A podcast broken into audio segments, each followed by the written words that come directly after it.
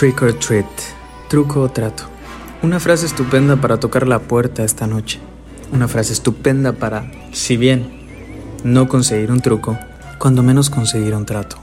Nada más revelador que alguien se te presente frente a la puerta, sin anunciarse previamente, sin avisar de su llegada y cosa muy importante, sin que se le haya invitado. Y bien, tomando todas estas cuestiones, lo que hace es un anuncio. Toca la puerta y después truco o trato. No lo pediste, fue voluntad del otro llegar a tu puerta. Y entonces una cuasi amenaza planteada de una manera muy particular es, hagamos un trato o de lo contrario, ejecutaré un truco. Y ese truco no siempre es del todo ameno. Buenas noches tengan todos ustedes el día de hoy. Trick or Treat. Podríamos decir que es un especial de Halloween pero también es el retorno de discusiones sobre tratos y sobre trucos que se dan en ciudades como la nuestra. ¿Qué pasa en nuestra ciudad? ¿Qué pasa en nuestra ciudad con respecto al psicoanálisis? Por ser un especial de Halloween vengo a contarles una historia de terror que lamento mucho que es verídica. Imagínense que el lugar donde habitan un buen día comienza a tener un genuino interés sobre ciertas prácticas no solo hay gente deseosa, sino que también hay gente que lo oferta, gente que ve un trato de ello. Y a una manera casi, casi religiosa, se aparecen personajes junto a los pupitres que ante la pregunta de cómo volverse psicoanalista, solo hacen dirigir las atenciones hacia modelos universitarios.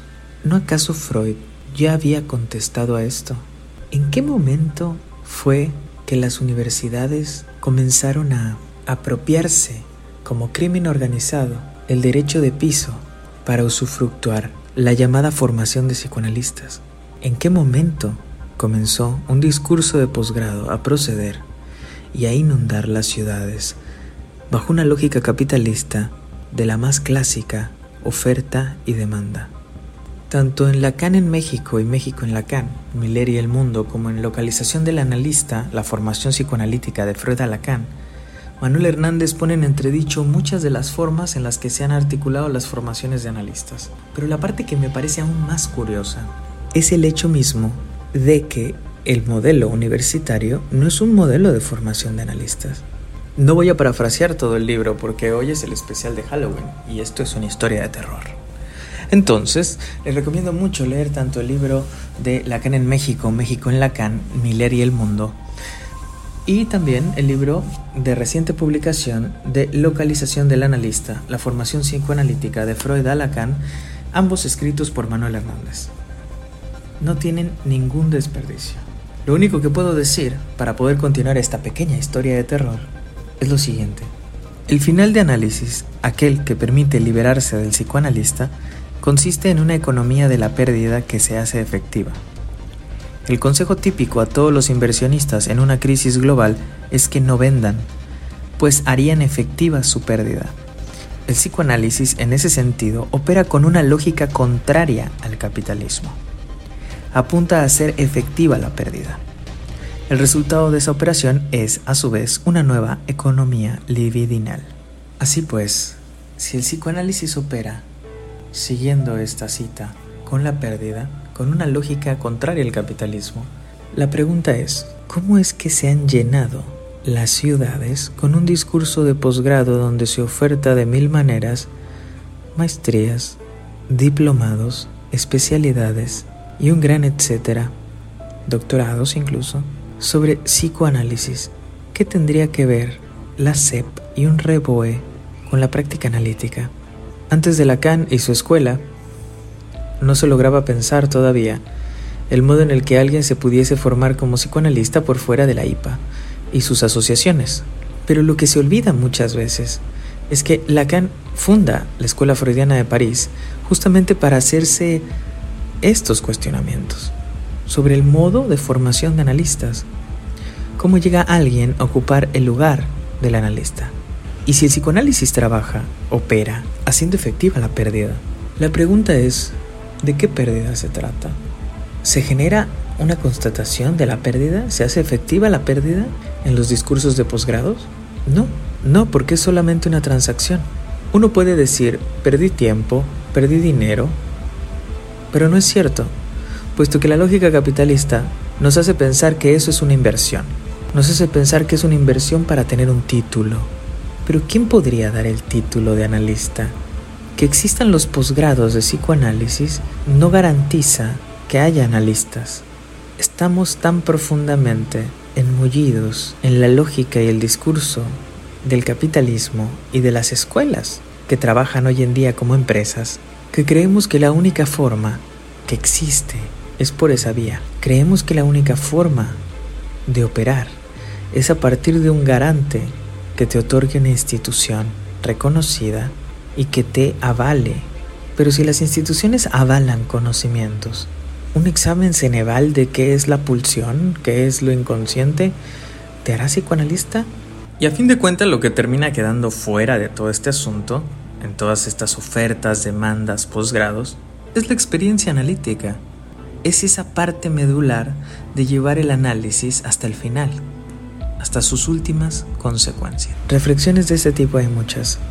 Les recomiendo muchísimo leer el libro de localización del analista de Manuel Hernández, el cual despliega las preguntas, sus preguntas, y hace que nos remitamos a nuestras propias preguntas. En la interlocución intentaremos construir respuestas, pero de entrada aviso, no es un libro que otorgue respuestas, pero sí podemos decir algo.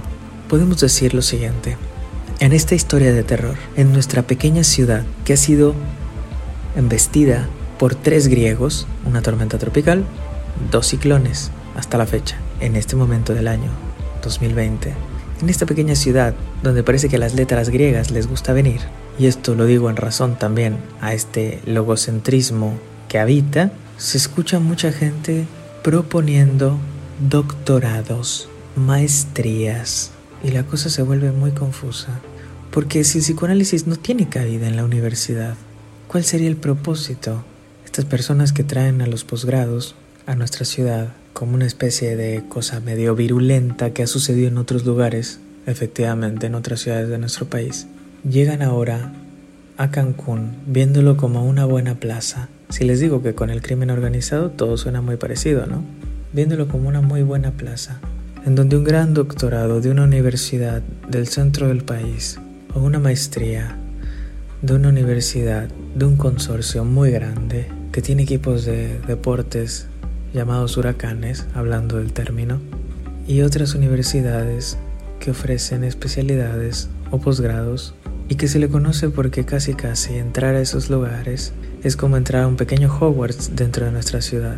Cuando apenas llegaba esa institución, una de ellas de las que estoy hablando, todos recordarán las famosas columnas griegas, hablando de los griegos, esas famosas columnas griegas de unicel puestas en una plaza comercial ofreciendo sus carreras. Bueno, esto que hace 10 años se veía futuro, muy lejano, estamos en él. Esta no es una historia de terror, aunque lo es. Esto es un presente, porque esto no es historia. Esto está pasando, y es algo de lo que deberíamos de estar advertidos. ¿Qué lógicas operan bajo estas ofertas en nombre del psicoanálisis que no tienen nada que ver con hacer efectiva la pérdida, donde en realidad operan como empresas que ofrecen un servicio. Tú me pagas, yo te doy un título. Ahí no hay pérdida, ahí hay compra. Y sí, tiene algo de historia de terror, pero no de terror solo en el sentido de la voracidad empresarial con la que se manejan las universidades. La historia de terror es justamente por el hecho de que igual que el trick or treat del truco o trato, dulce o travesura, como también se ha dicho, van a repartir dulces, pero también travesuras. Pero las travesuras no son travesuras cualquiera. Tiene que ver con un engaño en masa. Aunque sí, es bien cierto, hay muchos posgrados que dicen que sus posgrados no están hechos para formar analistas, es claro. Pero tampoco se dice en voz alta. Una autónoma también está intentando pisar el suelo de nuestra ciudad una autónoma de otro lugar. Cosas interesantes que suceden aquí, ¿no? La pregunta sería, ¿cuántos van a ser los que ilusionados por la idea terminen embaucados en un espejismo del cual va a ser muy difícil de salir? Y entonces a veces nos ponemos a pensar si no estamos en, en esta película que se llamaba Saw o estos juegos, ¿no? Donde parecía que había cláusulas aquí, cláusulas allá y todo era para irremediablemente asesinar al otro. En este juego mórbido tipo Saw, ¿quiénes serán las víctimas? ¿Y quiénes serán los Jigsaw? ¿Quiénes serán aquellos que porten a estos muñecos o estas máscaras para hacer entrar en este juego tan peligroso como astuto? Pero hoy podemos divertirnos. Hoy es Halloween. Espero que hayan hecho sus calabazas. Por hoy, no se preocupen por esto. Aunque es una historia de terror verídica y que sucede y que está sucediendo, por ahora solo divirtámonos. Puesto que aunque no es divertido, el Halloween sí lo es. Feliz noche de brujas. Feliz Halloween. Hasta luego.